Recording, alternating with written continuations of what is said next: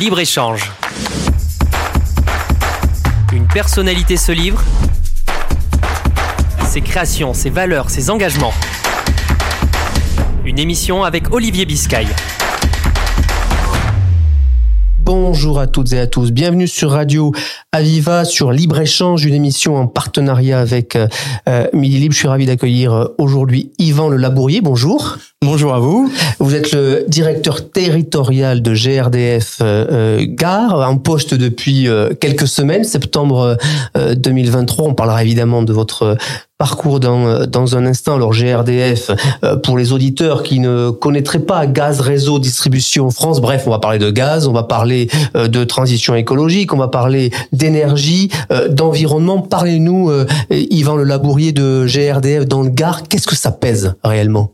Alors GRDF dans le Gard, euh, forcément, c'est c'est euh, un certain nombre de, de, de, kilomètres de réseau avant mhm. toute chose, parce qu'on est le distributeur euh, de gaz naturel sur le territoire national. Et dans le Gard, sur le nombre de kilomètres de réseau, il faut avoir en tête 2580 kilomètres environ de réseau.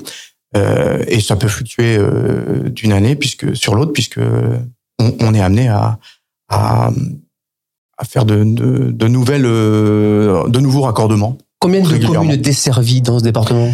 Alors, euh, sur les, les communes desservies au gaz naturel, il y en a 130. Voilà, donc euh, en regardant sur, sur, sur la, la, totalité des communes du Gard, par rapport aux 351, je pense. Ouais.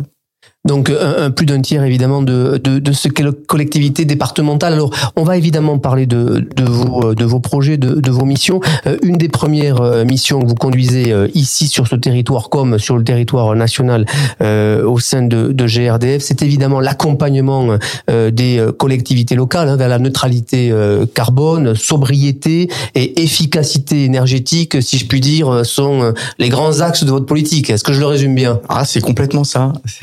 comment ça se traduit complètement ça. bah, ce que ce que l'on fait au, quotidien, forcément, c'est que vis-à-vis de tous les clients, on a aujourd'hui euh, la possibilité d'avoir euh, un certain nombre de de données euh, régulières. On, on est au pas journalier et même pour certains industriels, on peut être au, au pas horaire. On arrive à, à analyser très très clairement les, les consommations et, et donc euh, la possibilité d'accompagner les clients euh, dans bah, effectivement alors des clients particuliers sur des éco-gestes, hein, mhm. sur euh, la manière de, de, de, bien de bien piloter leur installation.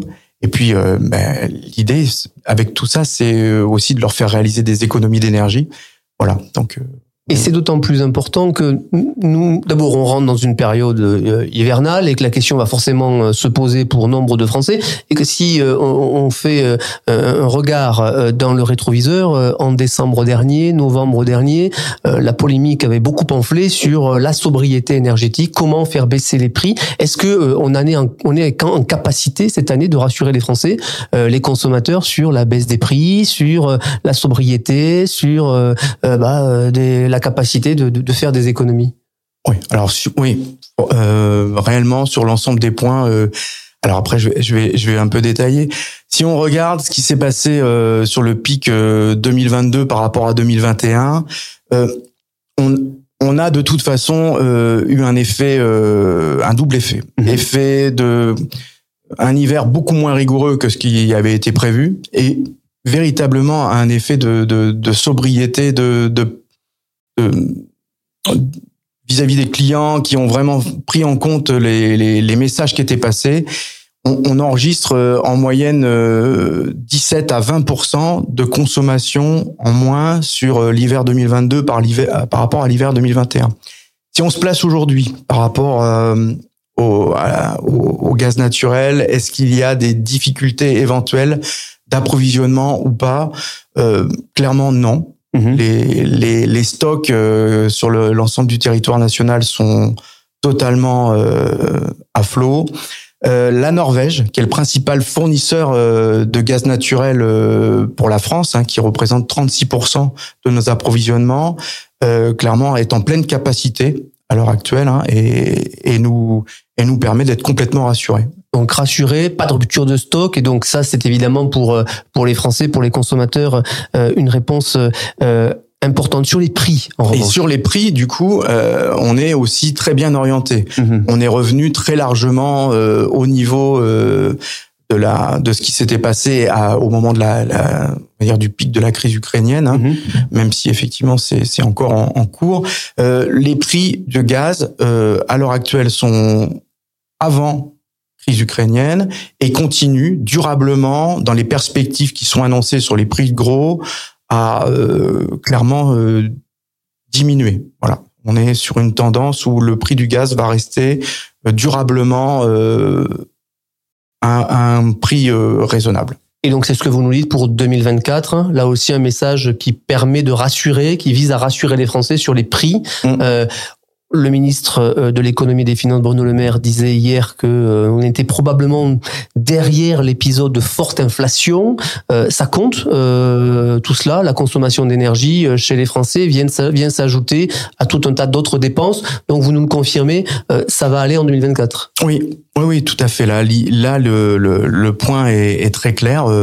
tous les tous les producteurs en, en capacité de réaliser les approvisionnements sont sont aujourd'hui véritablement en, capacité d'annoncer que les prix sont, durablement euh, bas. Ça veut dire aussi que les éco-gestes, hein, toute la politique de communication qui est importante auprès des, consommateurs, euh, a, fonctionné euh, ces, ces derniers mois. Ça commence à être intégré dans le quotidien des Français. Faire attention à sa consommation, évidemment par rapport au prix, et puis par rapport aussi aux enjeux environnementaux pour la France et pour, et pour la planète. Oui. Alors, Clairement, dans un premier temps, l'effet, dans, un, ben, je vais nuancer pourquoi Parce que dans un premier temps, je pense que c'est vraiment l'effet prix qui a fait prendre conscience aux, aux, Français que il fallait véritablement faire attention. Mais ce qui est, ce qui est plutôt très intéressant à observer, c'est que aujourd'hui, on a, on a dépassé cette première étape et ça a vraiment, ça s'est traduit dans, dans des factures qui étaient quand même bien meilleures. Mmh. Euh, je rappelle souvent, j'aime bien cette euh, cette phrase, même si elle fait sourire, mais l'énergie la moins chère, c'est celle qu'on dépense pas. Donc il euh, n'y a pas de, il a pas trop de mystère en la matière. Euh, la sobriété, piloter son installation, c'est quand même la garantie d'avoir les, meilleures surprises à l'arrivée quoi en termes de, facturation. Mais vous dites qu'il y a un basculement quand même chez les Français, voilà, de, prise en considération aussi de l'environnement, des enjeux climatiques. Bien sûr, il y a les prix, la consommation, mmh. l'inflation, c'est important. Il y a aussi euh, tout le monde. Tout le monde. Tout le monde, tout le monde. Particulier, entreprise, collectivité.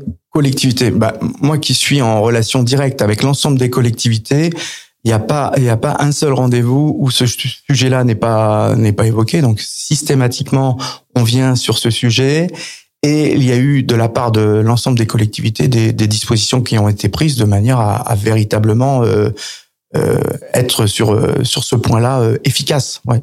La transformation, on le dit, euh, passe euh, chez tout le monde, hein, les particuliers, les entreprises, les collectivités, et, au sein même de GRDF, hein, euh, Yvan Le Labourier, parce que les, enjeux environnementaux vous obligent aussi à, transformer probablement la, production du gaz, les énergies, et je veux en venir au gaz vert, hein, qui est une énergie 100% écolo, on pourrait le dire comme ça, qui répond aux enjeux de sobriété, d'efficacité. C'est complètement ça de toute façon, le projet de l'entreprise GRDF, il est, il est, il est, il est euh, bâti sur ces, ces deux points-là mhm. majeurs, je dirais. Hein. On a parlé de l'efficacité énergétique, de la sobriété. Euh, et, et, ça, c'est le premier point. Il faudra qu'on sache, euh, durant les années à venir, véritablement maintenir une trajectoire avec euh, une, une, vraie volonté de, de diminuer les, les, consommations de manière générale. Ça, c'est les pouvoirs publics nous engagent à le faire. Et nous, au sein de GRDF, on est tous mobilisés sur ce sujet-là. Le deuxième sujet, c'est euh, passer d'une énergie fossile, qui est le mhm. gaz naturel, à une énergie renouvelable. Donc effectivement, on est engagé dans un grand programme industriel. Aujourd'hui, c'est déjà une réalité euh, sur euh, bon nombre de, de, sites euh, sur le territoire national. Sur, sur l'ensemble du territoire national, il y a plus de 600 unités de méthanisation qui aujourd'hui produisent du gaz vert et donc qui injectent dans le réseau. Ça correspond à environ un peu plus de 11 TWh à mhm. l'heure actuelle. Et pour nos auditeurs, le gaz vert, qu'est-ce que c'est exactement Ah, le gaz vert. Oui, euh, vous le gaz vert. parfaitement le sujet, mais je pense que c'est important de pouvoir le rappeler. Oh, c'est, on, on, pourrait, on, on pourrait, euh, on pourrait imaginer que c'est une grosse panse de, de vache dans laquelle on, on met des, des de, de l'herbe, mhm. euh, que les bactéries euh, euh, bah, viennent dégrader cette herbe et que ça produise ça produise un gaz. Bon alors on n'est pas on n'est pas dans ce type de de, de choses forcément. Euh, au niveau euh, au niveau de l'infrastructure c'est une grande cuve euh, dans laquelle on va faire une recette. On met des intrants des intrants agricoles. Donc ça peut être aussi des des des bouts de stations d'épuration. Mhm. et, et clairement c'est l'idée c'est de dire je vais d'un déchet donc j'avais quelque part la charge. Donc déchets des particuliers, des collectivités, des entreprises, des territoires. Exactement. Mhm. Ça peut être un, un, un, gros agroalimentaire qui, qui dans le cadre de son process euh, a, un certain nombre de déchets et, et, et clairement si ceux-là sont adressables quand on dit adressable, c'est est-ce qu'ils peuvent rentrer dans le processus de méthanisation euh, Ça fait partie des, des, des, des, choses qui peuvent véritablement concourir à la mise en place de cette recette. Les bactéries viennent dégrader ces, euh, ces déchets-là, c'est brassé euh, de manière permanente avec une mise à température entre 38 et 40 degrés. Il y a un gaz qui se produit. Ce gaz-là, forcément, il est épuré, il est vérifié. Il faut absolument s'assurer que ça soit bien mhm. du CH4 à l'arrivée et qu'il soit propre à être injecté dans le réseau. Et on produit un gaz euh, vert qui est produit localement et puis euh, qui peut directement être consommé euh, sur place. Alors de la manière que l'on connaît déjà, hein, pour des logements, mais aussi ça peut alimenter, euh, comme ça se fait euh, déjà dans bon nombre de, de métropoles et d'agglomérations en France, euh, ça peut aussi alimenter des flottes de bus au bio-GNV. Mhm. Voilà, donc l'idée c'est... Le cas ici en Occitanie En Occitanie, vous avez déjà la flotte des bus sur métropole, qui la métropole de Montpellier qui mhm. fonctionne au GNV. Et et il y a également, euh, donc là sur sur euh, l'exemple qu'on peut avoir sur Nîmes, c'est la station d'épuration de, de Nîmes a mis en place une usine de méthanisation euh, de manière à, à, retraiter ces bouts euh, de stations d'épuration et donc créer un gaz de un gaz vert. Aujourd'hui, concrètement, ça permet de chauffer la contre-valeur de 3000 logements. 3000 logements euh, ici à Nîmes. Ici à Nîmes. Donc une économie circulaire euh, en direct. Euh, et c'est ça, évidemment ce que vous prenez euh, au sein de, de GRDF. Oui, c'est ça, tout à fait. D'autres sites en Occitanie, combien de sites en Occitanie produisent ce, ce gaz vert? Quels sont les projets actuellement? Est-ce qu'il y, est qu'il y, a une volonté de développer cette énergie sur, sur ce territoire régional? Oui. de manière, enfin, première première réponse, première question. Euh, combien de projets, euh, enfin combien de d'unités actuelles en service? 21. Il y en a 21. Ça correspond à 474 gigawattheures. Si on replace ça, euh, par exemple, si on prend la, la, consommation totale de tous les consommateurs de la ville de Nîmes, mhm. c'est euh, 479. On est, on, on, pourrait dire que si on mettait tout toutes les unités de méthanisation euh, et de gaz vert au service de la ville de Nîmes. Les 21. Les 21 et couvrirait intégralement tous les besoins de la ville de Nîmes. Donc aujourd'hui, c'est déjà en marche. Et combien de, de projets à l'avenir? Mais il y a, y a beaucoup de projets. Je crois qu'on a, on a un registre des capacités. C'est-à-dire que aujourd'hui, il y a des porteurs de projets qui mmh. sont identifiés avant de, avant de, de se lancer dans l'aventure de mettre en place ce type d'usine de méthanisation euh, et de process, forcément, il y a un certain nombre d'étapes à réunir. Et donc, euh, on a enregistré aujourd'hui euh, plus de 50 demandes. Et donc, on, on, a la perspective de pouvoir atteindre l'objectif en 2030 de 20% de gaz vert euh, dans le réseau en Occitanie. Aujourd'hui, au plan national, on est on est sur 2%, c'est ça? 2, 2, ou 3%. Donc l'objectif est évidemment ambitieux de passer à 20%. L'objectif est de passer à 20% au niveau national. Mhm. À l'heure actuelle, euh, oui, on, a 11 TWh sur euh, sur sur le territoire national, mais mais c'est vraiment quelque chose qui est en très très forte progression et il y a plus de 1300 projets qui sont d'ores et déjà enregistrés au niveau national euh, dans le registre euh, des capacités. Comment est accueillie cette perspective euh, à la fois par les collectivités que vous accompagnez, que vous avez en direct régulièrement, on le disait, euh, et par les entreprises? Est-ce qu'il y a des, des entreprises alors euh, qui, euh, qui, qui déjà, sans forcément les citer, euh, travailler autour du gaz vert euh, et, et, se dire, bah, moi aussi, je me mets dans cette transformation, euh, à la fois pour faire des économies et puis aussi pour répondre à des enjeux environnementaux? C'est forcément aujourd'hui quelque chose qui les, qui les, qui les interpelle. Ils ont, on, on a, euh, on a une obligation là qui qui, le, qui est faite là prochainement, Mhm. pour, à la fois pour les entreprises, mais également pour les les municipalités, euh, d'avoir euh, des des, des, des, des choses très très claires concernant le, le, le, le traitement à la source des déchets. Oui. Donc aujourd'hui, si on regarde aujourd'hui, il y a encore des industriels qui qui ont dans le cadre de leur process des déchets, qui le mettent dans des camions et qui l'envoient relativement loin pour le faire euh, quelque part euh, traiter.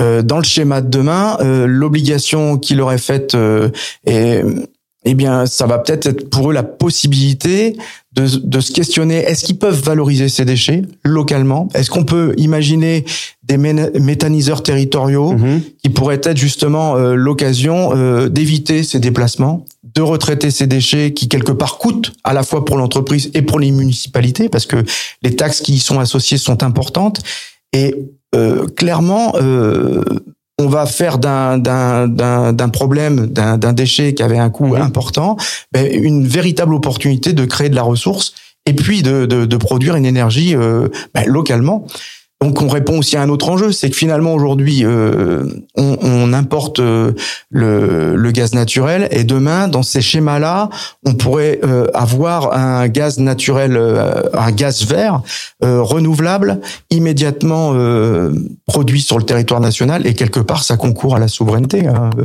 énergétique. Donc on est on est dans dans des dans des dans un schéma qui qui séduit beaucoup. Par contre, il faut il faut dire les choses.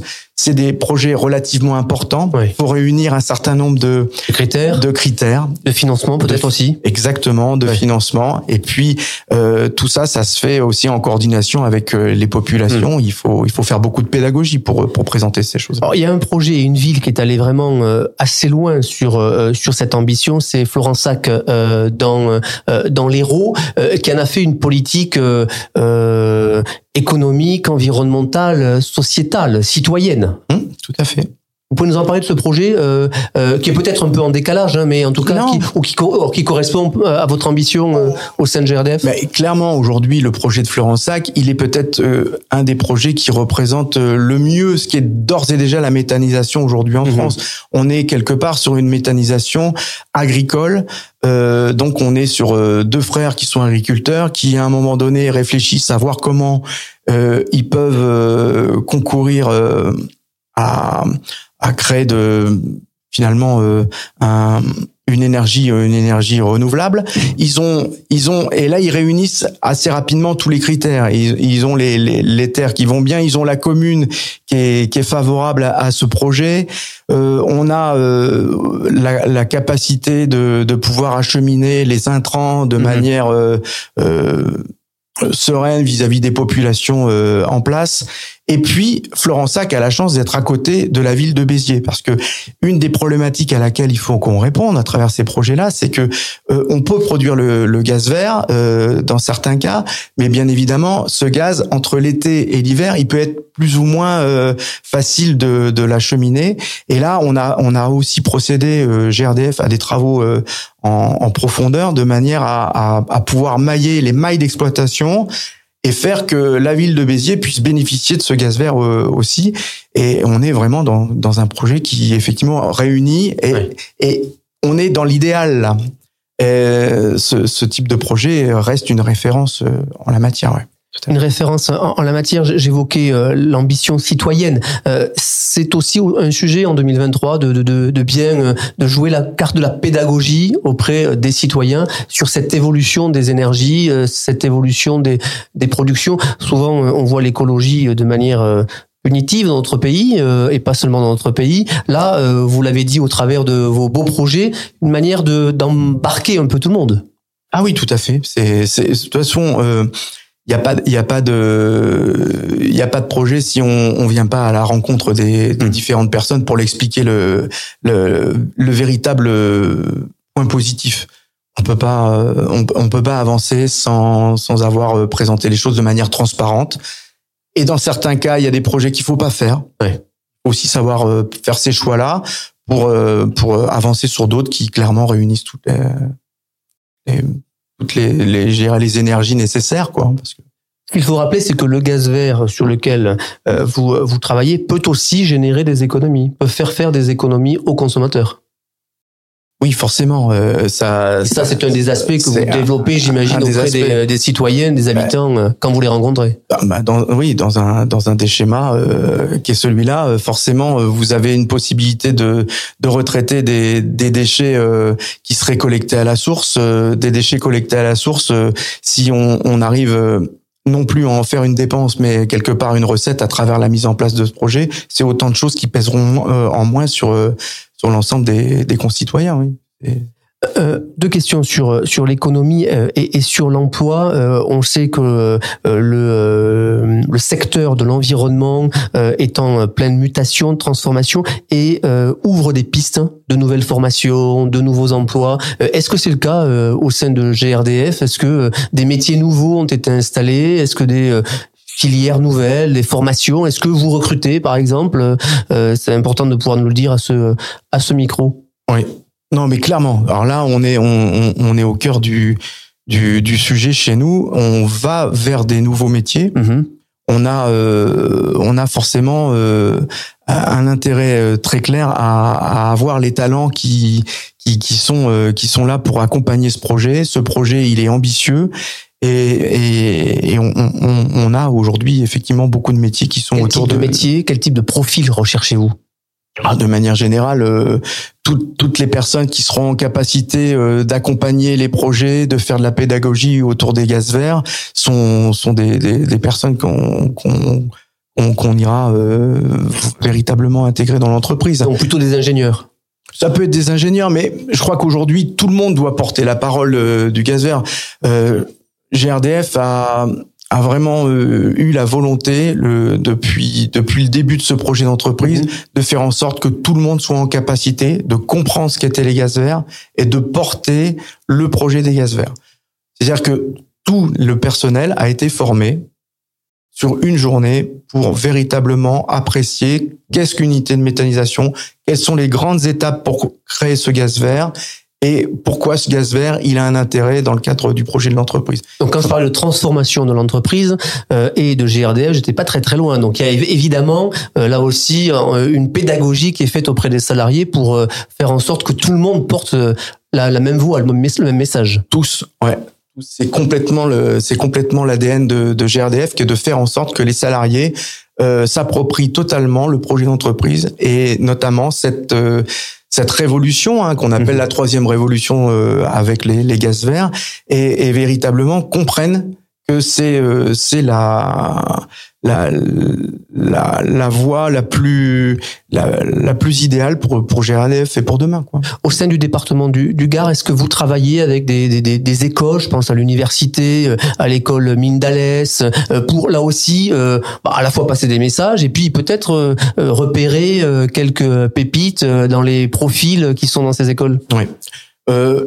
Euh, Exactement. Alors avec la, l'école des mines d'Alès, on a effectivement, euh, on a aujourd'hui un, un, travail que l'on fait euh, de manière régulière. On a participé dernièrement au, forum qu'ils organisent euh, mhm. annuellement, donc à la foire expo de, de Montpellier, et c'est l'occasion effectivement de rencontrer des élèves à la fois de première, deuxième, troisième année et, euh, et donc on, on, on, intervient dans le cadre de ce salon. On intervient aussi sur différentes sessions lorsqu'on y est invité par l'école. Euh, J'ai moi-même euh, animé une conférence sur la, la transition énergétique mhm. à travers euh, la mise en place des gaz verts. Et, et on voit que le sujet euh, plaît énormément parce que on, on avait une salle, salle pleine, pleine d'élèves qui étaient très intéressés avec des questions très pertinentes et les sujets euh, de l'énergie renouvelable sont vraiment euh, mobilisateurs. Quoi. Et donc cette troisième révolution passera évidemment par la nouvelle génération. Obligatoirement. Parce que là, le projet euh, tel qu'on tel qu'on le présente, c'est un projet qui, dont l'horizon est 2050. Mhm. Donc euh, certains d'entre nous euh, le verront en totalité et, et d'autres y auront contribué. Et forcément, on est d'ores et déjà à la recherche des personnes qui continueront à, à le à le porter quoi parce que par la nouvelle génération et par les territoires c'est ce qui aussi illustre GRDF c'est-à-dire que vous êtes vraiment en proximité avec les villes, les petites communes et les plus grandes euh, pour euh, porter cette euh, cette révolution, cette mmh. transformation. Tout à fait. Oui, systématiquement, ça c'est un des un des axes, c'est d'être au plus proche des territoires, de voir avec les territoires pour trouver des réponses, parce que c'est pas on, on est on peut pas calquer les les mêmes solutions sur tous les territoires de la même manière. Il faut il faut adapter il y a des choses qui sont qui sont envisageables euh, selon le territoire, selon la l'histoire du territoire, et on, on, on travaille de manière euh, à, véritablement être euh, au service de de, de ces sujets-là et, et, les territoires ont, ont besoin de d'avoir du conseil, d'avoir de l'accompagnement et, et, de sentir que, que derrière on, on a cette volonté d'aller d'aller ensemble vers un objectif commun quoi. Merci beaucoup, Yvan Le Labourier, directeur territorial de GRDF Gare. Vous étiez euh, mon invité euh, ce soir. Je vous remercie à vous. Aviva. Merci et à très bientôt. Libre-échange. Une personnalité se livre. Ses créations, ses valeurs, ses engagements. Une émission avec Olivier Biscay.